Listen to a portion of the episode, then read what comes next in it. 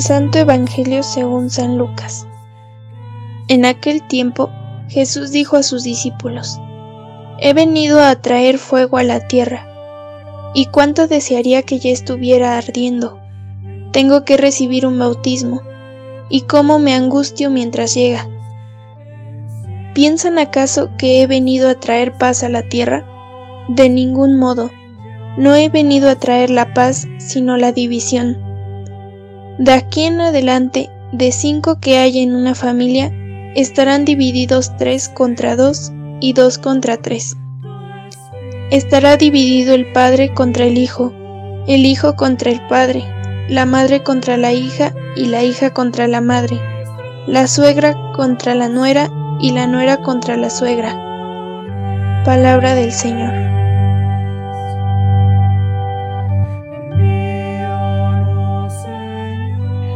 Muy buenos días, queridos hermanos. Hemos escuchado hoy este pasaje del Evangelio de San Lucas, que hoy nos presenta algunas frases sueltas de Jesús. Eh, la primera sobre el fuego que ha venido a traer sobre la tierra. He venido a arrojar un fuego sobre la tierra y cuánto desearía que ya estuviera ardiendo con un bautismo que tengo que ser bautizado y qué angustiado estoy hasta que se cumpla. La imagen del fuego vuelve muchas veces en la Biblia y no tiene un sentido único. Puede ser una imagen de la devastación y del castigo y puede también ser la imagen de la purificación y de la iluminación o puede provocar también hasta una protección, como vemos por ejemplo en Isaías. Si pasas en medio de las llamas no te quemarás, le dice Dios a Isaías. Juan bautizaba con agua, pero después de él Jesús habría de bautizar con el fuego.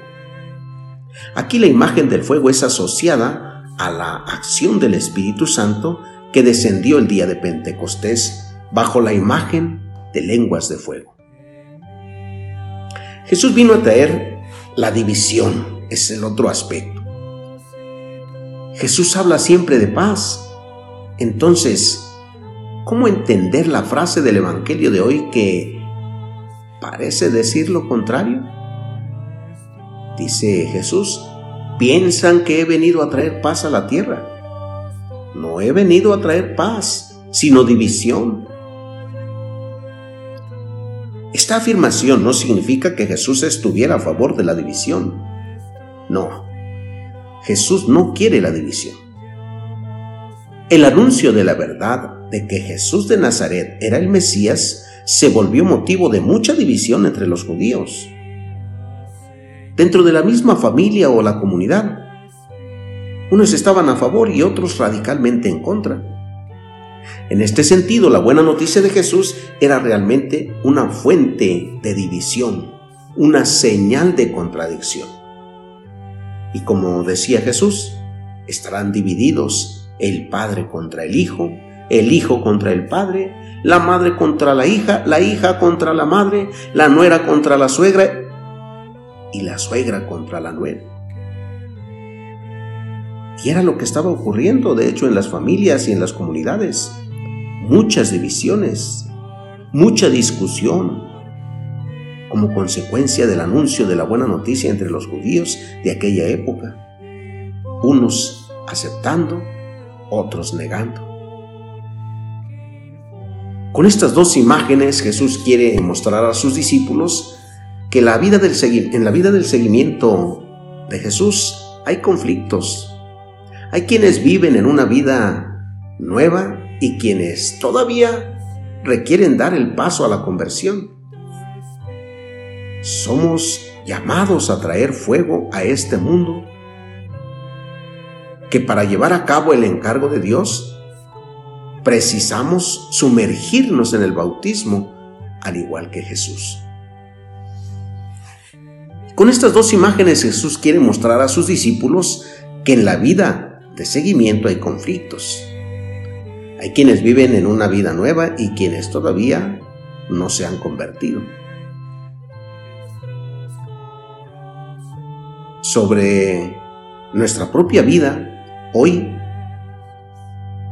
encontramos mucha división, mucha discusión. Solo que la diferencia es que hoy no es por la predicación, hoy es por el desconocimiento de Dios, por la no aceptación. Ya Dios no es motivo de división, ya no es motivo de conflicto para muchos. Ahora son otras cosas como el egoísmo, la soberbia, la indiferencia. Surgen tantos conflictos. Sobre estas cosas, una señora comentaba una vez y decía, yo estoy aburrida Vengo a la iglesia porque supuestamente aquí hay paz, pero me equivoqué. Ahora veo que los que tienen más problemas, más que los míos incluso, los que vienen a la iglesia, mejor me voy a otra parte. Igual nos puede pasar con nuestra vida. Tenemos algún inconveniente y renegamos, protestamos, nos vamos. El hecho que estemos en la iglesia, en la oración, pues no significa que se acabaron nuestras dificultades.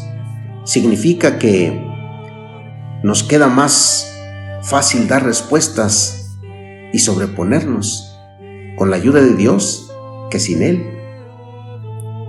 Por eso hemos de pedirle a Dios siempre que nos ayude a descubrirle sobre todo en las dificultades y desde ahí ser luz, agua, vida. Pidámosle que no permite que no permita que en nosotros haya ese desánimo porque pensamos que Dios no nos escucha. He venido a traer fuego a la tierra y cuánto deseo que esté ardiendo.